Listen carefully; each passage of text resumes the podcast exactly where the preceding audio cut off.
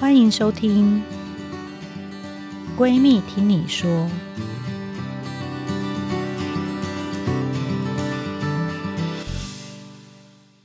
大家好，欢迎回到《闺蜜听你说》节目，我是你的二条线闺蜜陈金辉医师。这是一个为了关注女性心理健康所开的 Podcast 节目。一如往常呢，我现在录音的时间也是刚下诊，那我都是利用下诊后的时间，希望可以用空中的方式跟大家聊聊心里话。因为很多人在诊间真的很想要问一些私人的问题，但碍于空间啊，或是旁边有其他的医护人员，不好意思跟我说，会透过私讯或是丢到树洞让我知道，所以我会邀请各式各样的特别来宾呢，用这样子的原地，用最舒服的方式，帮助大家面对由一条线前往验孕棒二条线的路上的酸甜苦辣。过去呢，我们聊了很多不孕啊、备孕、怀孕、产后的心理健康。问题。今天我们的来宾很厉害，因为他这全部都经历完了，所以他可以一路聊到 育儿，对，然后还有教育啊等等。他跟我一样当了职业妇女很多年，但他现在是一位很厉害的全职妈妈。我有追踪他的 IG 跟粉丝，超人气，FB 拥有二十七万粉丝，IG 超过三十六万追踪。那最可爱的就是他生了一对龙凤胎、双胞胎，还有很有名的弟弟。百万人气插画家马来摩，那我们就欢迎今天的亲子 KOL 大洋。Hello，大家好，我是大洋。你曾经在怀孕的时候，我觉得双胞胎，你有想象过他们在肚子里面会互动吗？因为其实根据一些，因为现在超音波越来越发达，所以科学家都会很好奇双胞胎在肚子里面做什么。有，我还为此去翻了。之前的那个超音波照片吧，还是什么？然后以前我就想说，哎，对，我有看过姐姐去弄弟弟，因为我们在扫超音波，他会动，然后弟弟就一直躲。然后我想说，哎呦，怎么那么就跟现在都一模一样嘛？就是姐姐就是姐姐，然后弟弟就是要乖乖的听话，再躲起来。然后我看到那个那个画面，是我记得很清楚。然后看到你这个题目，我就哦，真的哎，真的，他们两个这样算互动吗？嗯，对，好可爱哦。那他们生出来是从什么时候开始？你觉得他们有互动？生出来有发现旁边有个人这样子，就发现他会转头的时候啊，因为平常他们我顾他们可能都还不会翻身的时候就放着，然后有一天他们可能发现诶，怎么旁边有一个人的感觉，就会一直互相啊手动一动动一动，然后表情会有有感觉就有点注意到对方了。那时候我发现这是他们第一次互动，然后当然越大每天都在一起啊，他们互动的多了，对，就是刚开始是觉得他们有那个眼神觉得很好笑。看到旁边有人，还有人哭，他可能也会知道。对，当然就随着试管婴儿补助，现在双胞胎率没有那么高，现在我们已经降到十到十五 percent，以前大概二十五 percent 是蛮夸张，所以我个案好多双胞胎，所以相信大家来上节目也会有很多双胞胎妈妈有共鸣。嗯、那我听过一个同卵双胞胎的妈妈的案例，嗯，她说生出来以后，她就过着。无限轮回的地狱生活，因为同卵长得一样嘛，所以他有给他们很高哎，他给他们绑了脚圈，因为他会忘记他喂了谁。对，他说喂完这个再喂这个，接着这个要换尿布，然后这个换尿布，那这个洗澡，后来那个洗澡。他说如果是雇双胞胎哦，我超多妈妈跟我说三打二都不够，真的蛮你你会觉得吗？我那时候就尽量一起吧，什么都一起，我才不会记错。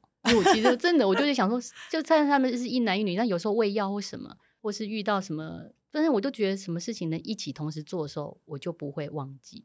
所以你从他们出生就可以一打二。我其实我觉得最刚开始是还好有月子中心让我练习，没当过妈妈嘛，然后也没照顾过这么小的婴儿，然后我就觉得从那些护理师的帮忙，然后引导，就让我好像有可以慢慢的接受，然后大家怎么做。然后回家有自己的一套。其实一开始第一个月，我公婆他们一直很坚持想请一个外佣来我们家帮忙，这样。但是因为我们家刚开始就有说，我们的顶客组房间就是只有我们两个啊，那有一个陌生人在，我觉得好不自在。然后考虑很多，我就婉谢他们的这个好意，就是我还是自己吧。然后我就试试看自己，因为婴儿不会动啊，他就是那不是不会动，他就是不会翻身嘛。其实我觉得。在我看得到，不要离开视线为原则下，我什么事情我都尽量一起。什么喂奶、泡奶，或是、呃、那如果有一个还不饿怎么办？就就一起同时间同，就是我们尽量同作息，一直到长大，我们什么事都尽量同作息，要睡觉，要吃饭，要上厕所或什么，就大家都一起。所以我的方式是这样，只要在我视线内安全，然后我们作息一样，然后就觉得应该 OK 这样。真太厉害了。那我们刚有聊到说，因为大洋最近去做健检，所以我也稍微分享一下。我跟我先生就很晚才结婚，很晚才生小孩。之前我们也是每天就是各玩各的啊，就是 后来生小孩就觉得我们生活做好大改变。第一个，我们很怕死。因为我们已经很老才生小孩，啊，如果我们很快就往生了，小孩谁顾？嗯、很担心。我们开始做健检呢，跟你跟我一样，我也是被念到不行。然后直到有一天，我女儿就说：“妈妈，我真的好爱你哦！如果你怎么了，我我我应该也活，我不想要活。”她还讲说：“我不想活在这个世界上。”我听了就说：“天啊，她真的很需要我，不能怎么样。”因为去年我是本来自以为哪边呃胸部哪边疼痛，我就吓一跳，就很焦虑，然后还特别去挂核心的那个乳房检查，然后检查之后还好是没事。那时候我们家整个都很紧张，但我都没有跟外面的人说。反正检查后来是没事，但我想从那时候我就要更注意自己。那你已经跟大杨交代 什么了吗？大猪嘛，跟我老公。哦、大猪那时候我就说，如果我怎么，我这其实都好像我都放心里吧，我好像没有跟他说什么。我就是比较话比较放，除非到最严重我才会说出来。然后我在想说，都还不知道的时候，都先别给别人压力。但大家已经看得出来，我已经自己都想最悲观。看到小孩对我笑，看到小时候的照片，我就一直哭，一直哭，就想的都会想的很不好。我都要先把最差的结果想出来，是一个蛮悲观的人。但是小孩让我学会要乐观一点呢，因为我觉得他们真的很需要一个快乐的妈妈，然后一个正向的妈妈，才不会。我觉得真的会影响。所以我会让自己试着事情往好的方面想，然后说好吧，那就去见见。那遇到什么事情，我们就来去面对，去检查也没关系。更何况医生的也都说你还好，你有来健检。我觉得健检等报告的时候蛮 蛮紧张的，尤其接到健检中心打电话电话，别人都没接到，就只有我电话接到的时候，我就觉得完蛋了，就很害怕。但是后来就一路就是一直心情起起伏伏，最近真的蛮煎熬的。然后，但是最后还好，就是都可以靠药物治疗，我就配合医生治疗，这样子就好了。嗯、对，我跟我小孩生父也是之前都很洒脱啊，很洒脱，觉得啊没关系啊，反正生死有命，富贵在天。两个人的时候，现在我们会互相提醒，对啊、每两年就要去检查。没错，我现在也是跟我老公讲说，不要再逃避了，我们现在就是面对，因为孩子还小，我们真的要陪他走很远。你以后想牵他走红毯吧，你要陪弟弟做什么事吧，什么都就讲很远、啊。我印象很深刻，因为呃，应该是 COVID 的时候，我我那个时候没有病人，大家都不敢去，所以我们每天就出去骑脚踏车啊之类的，嗯、早上就在可以看完了。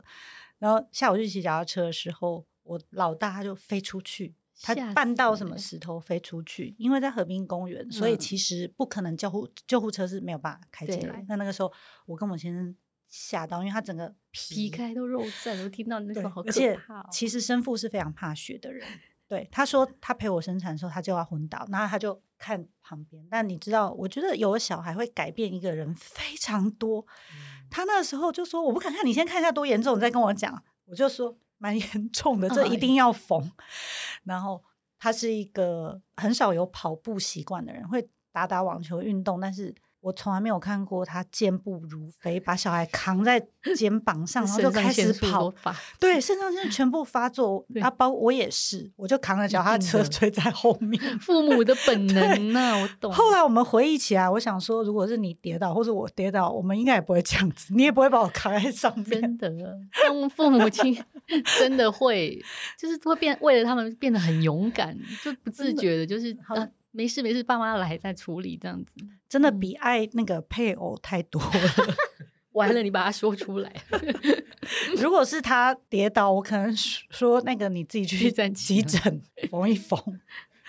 对，所以我也想问大猪跟大杨，你们有讨论过？你觉得你们对为小孩做过最大的牺牲是什么？因为你们从顶客族变成突然出现两个小朋友，最大的牺牲。我觉得那也很小的牺牲啦，其实都没到这，就是变成以前都会追剧，会追连续剧，几点就吃完饭就可以轻轻松松看。但之前有了小孩就从来没有，连看电影可能也没去了啦。就是现在就是小孩回家或者看儿童舞台剧之类的吗？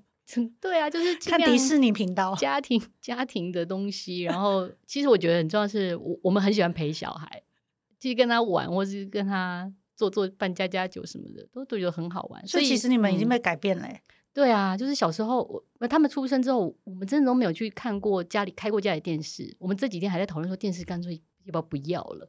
然后我们就是大家比如在家不是一起下棋做东西，他们玩音乐，就是蛮少时间自己关在房间或什么，就是一个亲子时一个空间。然后我们家的规划其实也是房间就只有睡觉，所以公共区域大家都是习惯都在一起。所以也不会有人特别说自己去追剧去做什么，或者自己去打电动，都没有，就是大家都一起。对，哇，这是我最困扰的问题，相信也是很多有小孩的妈妈。这个你们家对于三 C 产品的使用率跟限制是什么？因为他们念书的关系，是学校的是他们有就有配有 iPad，他们作业啊什么都是每天都要使用。但我觉得。不要把三 C 太妖魔化，就是它其实是一个很好的工具，只要告诉孩子三 C 能帮助你做什么，然后它其实可以让你学到很多东西嘛。然后像比如我女儿现在爱做菜，她也都知道说要去找、嗯、找资源，对，对她自己会去看。然后，但是我会鼓励她，你看完你就把它写下来，变成你自己的食谱，然后你自己就也会在做的时候也会比较顺，你就不用一直边看边点影片，边看边点影片这样，所以他就会好好去吸收那个知识。然后我就跟他们说，那个 iPad 是你们很好的学习工具。那除此之外，如果你们想要打电动或什么，我们在电视上打，我都觉得可能还不错。那全家人一起玩马里奥啊什么的，那那样子的方式。所以三 C 在我们家是比较定位成一个学习工具，我也没有特别限制他们使用。交功课、作业、查资料，现在几乎都都在用啊。只是他们知道结束了这些知识的搜搜寻。哦作业交完之后，就是大家聊天、一起玩桌游的时间，或是去种种花、种植，就是很多事情可以做。我一直让家里觉得不会无聊，所以那时候疫情期间我们在家一点都不无聊，就是真的很多事可以做。自己。可是你不会做一些时间上的限制吗？时间上就，我就相信他们啊，自己知道做完就要休息。而且以前我们有刚刚一个规定，就是说一个一个怎么讲，不是约约定。不是规定，就是说，如果你小学毕业六年级都没有近视的话，哦，爸爸妈妈会给你一个什么奖励之类的。所以我们就鼓励他玩完之后，他自己知道说，他小孩一定会想玩嘛。尤其他回来跟同学说：“妈妈，有人在线上，知道他以前不知道，就是说网址某个地方有游戏的网站。”他回来跟我讲说：“我可不可以玩一下？”我真的觉得一下下是无妨，因为他真的不是那种成瘾者嘛。然后我老公又会帮儿子讲话，就说：“其实男生爱的真的就是这种。”你就让他玩一下也没有关系，但我就觉得他们知道说眼睛要顾，玩一玩他自己还会去丢丢篮球，然后去院子捡捡草。我小孩好像没有懂得休息，我都觉得适度的使用很好啊。怎么那么自律啊？因为你要让他知道，我你要跟他说戴眼镜不方便在哪里，有多讨厌戴眼镜。你打球你还要戴眼镜，你要去游泳也要戴眼镜。因为像像他们这几天老师传照片来，他们大家去那个泛舟。然后我就想说，你看戴眼镜的同学有多不方便，他怕眼镜掉。他们那么小，好像也不能戴隐形眼镜嘛，我不知道。可以戴角角膜塑形片。我就觉得，你看，我回来我可能会再给他重新教育一下。你看，如果你没有近视，是不是很好？就是尽量跟他讲说，如果发生了会有什么不方便，如果你愿意承受，那就是你的事。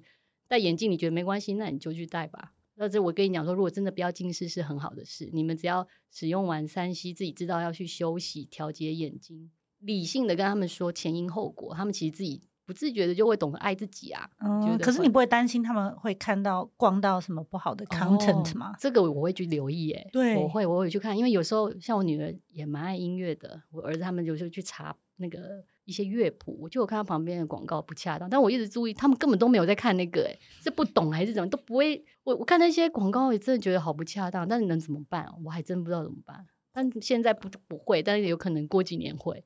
对，或者是有一些国外的网红，他可能会标榜做一些稍微白痴的事。哦，我弟有特别跟我讲，对，但他说你千万不要让孩子看那些频道。我说他们没有在看这个啦，但是就是会会看他们在看一些什么。但是你弟自己蛮喜欢看的。他好像是因为我，因为我还有一个弟弟，哦、他的小孩跟跟我们的孩子差不多大，我的大弟。然后他他就是每次我们回娘家的时候，他就会转 YouTube 频道在那边看。然后小舅舅看到就是说。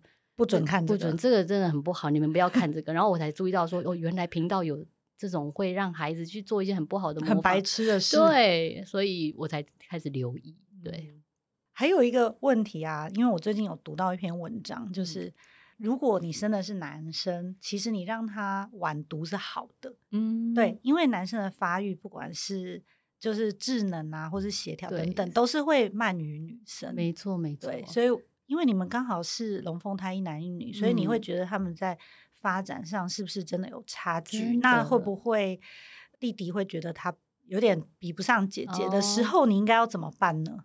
可能因为真的从小。到大，他们就这样习惯，自然而然。虽然小时候一刚出生，弟弟体型比较大，但是行为上就像你说的，他真的发展就是快弟弟非常多，会坐会爬，什么都是超前，大概两三个月有。他已经会做的时候，弟弟还躺在旁边都不能动。然后，可是我看过以前那些影片，真的蛮可爱。姐姐就是很自如，嗯，姐，所以从很小的时候，他就好像知道姐姐什么都比较快，比较行。那那我觉得很庆幸，是我儿子还蛮乖，就是。蛮听话，就是喜欢听姐姐的话，然后也就觉得姐姐做的，所以他没有比较心态。小时候是，但我觉得最近他觉得，我觉得他们现在就觉得两个差不多了，而且姐姐还反映说，你不要再叫我姐姐了，就是我们其实是一样大，他们现在 都叫名字。他不想，他也不想当姐姐的感觉。我不知道为什么，他就觉得比较老吗，还是怎么样？他就说，有时候我叫他姐姐，他就说不要叫我姐姐，他就会特别提醒我，就叫我名字。哦，对，所以我在想说，是不是因为姐姐也会让他心里有点觉得说姐姐要照顾弟弟的压力？所以我就嗯，现在我也跟我家人长辈讲说，叫名字就好了。对，不要再用姐姐，好像让他心里觉得承受要照顾弟弟的压力这样子。所以，因为他们的认知啊、协调等等发展速度不一样，嗯、你也会因材施教吗？当然要啊，因为你刚刚说什么都要两个一起。对，然后就是说，有时候你可能小时候真的不自觉，姐姐如果会了，就就带着弟弟做。那、嗯、姐姐你教他什么？但他小时候还不懂得排斥手足吗？应该这样讲吗？就是真的很有爱，他们两个就是很互相。嗯、我一看见他们小时候一起还没上学阶段，其实那时候我觉得非常好，他们两个就是会互相帮忙。但是到长大一点，比如说弟弟运动就比较擅长，然后姐姐就会想要跟他一起学习，或者他认识的昆虫比较多，姐姐也会很崇拜他，各有各的厉害的地方嘛。然后比如说像音乐也是啊，弟弟会打鼓，我有看过，我到现在还会看到那一幕，我觉得很可爱。弟弟就当老师在教姐姐打鼓，然后姐姐就教弟弟弹琴，就是他们目前还没有到太比较的心态。或许是在学校，我觉得学校这一点也做蛮好，哦、我一直觉得他们两个是蛮。一直互相扶持，哎，很棒，感 觉是这样子。所以他们现在都还没有发展出比较自我的人格，觉得还倒没有很明显。但是我觉得，相信一两年后会。不瞒大家说，其实他们到现在还同房，不同的单人床，但是就是并在一起，嗯、彼此还是很需要彼此的安全感。嗯、但是我说最近会想改装家，也是因为以前都只有规划十年内的一个。格局嘛，就大家比如说开放式厨房啊，然后大家都是这样子，房房间矮矮小小都没关系，就是为孩子考量。但到现阶段，孩子的发展，那家里其实需要一点改变，青春期势必要分房。是，对啊，所以我们才觉得十年真的是一个阶段一个阶段。对，哦，所以你最近也会开始让他们单独拥有自己的房间。嗯，就是希望今年都能做到，有一直跟他们心理建设。哪一天晚上。我就跟他们躺着，因为睡前我们都会聊天，然后就就是说，弟弟已经睡着了，然后你听他打呼声会不会觉得很讨厌？他说不会，其实晚上睡着的时候听到，他觉得很安全感，好可爱。他其实还是蛮喜欢跟弟弟在一起的感觉吧。但是有跟他说，接下来就要自己喽。嗯，有些慢慢讲。我做很多事情，或是以后以前带他们去哪里玩，都会行前讲很多很多，让他们有点预知。接下来事情会发生什么，他们就会好像比较能坦然接受到时遇到的状况这样子。因为我现在眼前的大洋，我觉得他是非常享受当全职妈妈，还有应该算家庭主妇嘛？对对对，应该算是 非常享受，因为他会在不管是烹饪啊、育儿啊、打扫，都会得到很大的乐趣，装潢等等的。那你有没有想过，因为？我先生他比较年纪很大才有小孩，所以他一直说什么以后他们去念大学，他要搬到附近 之类的。搬到附近，对，他不想跟小孩分开。我也想这小孩，你有没有想象过，如果有一天他们去求学，嗯、或是有，尤其最近，那那个时候你要你要如何自处？就是让自己在以前想学的东西，再花时间去学，就是专注别的事情吧。如果我在想，孩子以后不知道会不会出国啊，或者朋友也都常常提醒，小孩真的在你身边的日子就这几年而已，你要还要为自己想多一点。所以接下来房子的规划也都要为自己想，不能再像以前一样都是设计好像儿童乐园给他们一样。现在就是要想自己以后腿能不能走下楼，能不能搬东西，手真的是很现实的问题。就是因为无障碍空间，对，真的都在想，因为想说这个房子能住到老哦，那厨房就不要到楼下搬菜，好辛苦。然后小孩如果不在，你房间要做这么大吗？就是很多，我们就所以最近刚好都在想这个问题。所以你会跟大猪讨论？会啊，就想这个房子。你们两个有想象过后来不在？对对对，你们要做什么吗？其实就会回想到以前最早的梦想，其实真的很想开民宿，然后每天接，其实其实跟作家是像你讲家庭主妇爱做的事，可能真的是我喜欢的吧，就喜欢把家里弄不一样啊，喜欢在家里然后做点菜。那时候现在做民民宿好像是我的梦诶，就是好像是跟我的梦想比较贴近。或许想过就是孩子他们以后大了自己成家了，我跟我弟他们就很庆幸以前阿公有留一个地在山上。我们就在想说，要不要约好，大家都一起去开垦那个山上，然后就好好的在那边做一些爱做的事情，种菜啊。不错哎、欸，啊、听起来你不会空空窗期，呃、不会不会，很棒。就是还蛮多想法跟计划，只是不知道能不能做得到，这是另外一回事。对，所以你的粉砖有一天就会转型成这个农妇，对，梦想的实现，对，希望。那最后呢，我们也。因为我们现在可能有一些呃正在怀双胞胎的妈妈，然后也有一些已经生完、嗯、手手忙脚乱在照顾双胞胎的妈妈，你有没有什么以这个大学姐的经验为我们 ending 一下？如果你真的很对自己双胞胎很头疼的时候，其实你就要放深一口呼吸吧，大大深呼吸，告诉自己，其实你就照着你自己的步调。那时候为什么我坚持要自己带？因为再怎么样，旁边没有人看我啊。我让我小孩就是听我的嘛。我叫他几点吃饭，他就会几点吃饭。他就是会照着你的步骤走。你但是你真的自己不能慌。孩子其实真的都感受得到你紧张啊、压力啊什么，他们真的都知知道。所以我觉得只要记得，就是自己的步调最重要。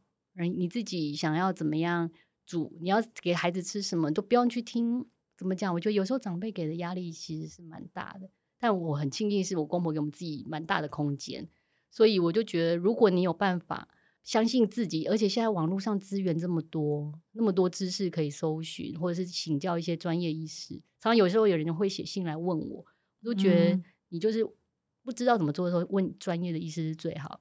你曾经因为双胞胎同时发生需要顾，然后崩溃嘛？因为你不知道先做哪一样。嗯，最崩溃的事情其实上厕所。我想，我想上厕所的时候，这两只怎么办？对，出门你们有想过那个画面吗？全部一起进厕所，没错，三个人，小马桶就放着，坐在妈妈面前等妈妈上厕所。对，最崩溃的时候，我有跟他们演过一场苦肉计。我就说让我去上，刚好救护车经过邻居，你看妈妈的肚子真的太痛了，紧那个。医生要来带走，你们真的要好好让妈妈上厕所才行。他们就乖乖的等，不然他们以前有时候就是就不听话的时候，在外面敲门。很、哦、会，然后我就说好吧，那你们你们就进来看妈妈上厕所，然后一起上完就走。所以我才一直说什么都要一起，就连上上厕所是最难的部分。所以观众朋友会遇到这个百货公司，可能有一间挤了三个人，里面在讲道理，让妈妈上厕所。你这样真的回想起来，以前是哎、欸，以前我自己带他们出去就这样子啊。在隔壁的人应该觉得这个妈妈好可怜，但我还有想到这个，像台湾一些购物中心，对啊，怎么都没有双胞胎推车呢？嗯，国外很普遍嘛。以前我买菜我也觉得很辛苦，怎么办？那两个只能放在那个车子里啦。但是我知道车子里又不是真的。安全的座位，但没办法，我一个人我要带他们买菜怎么办？没有两个座位，为什么都没有？嗯、尤其现在双胞胎其实也算蛮普遍的，觉得有些卖场应该需要考虑一下。对，嗯、厕所可能也挤不进三个人。对，没错。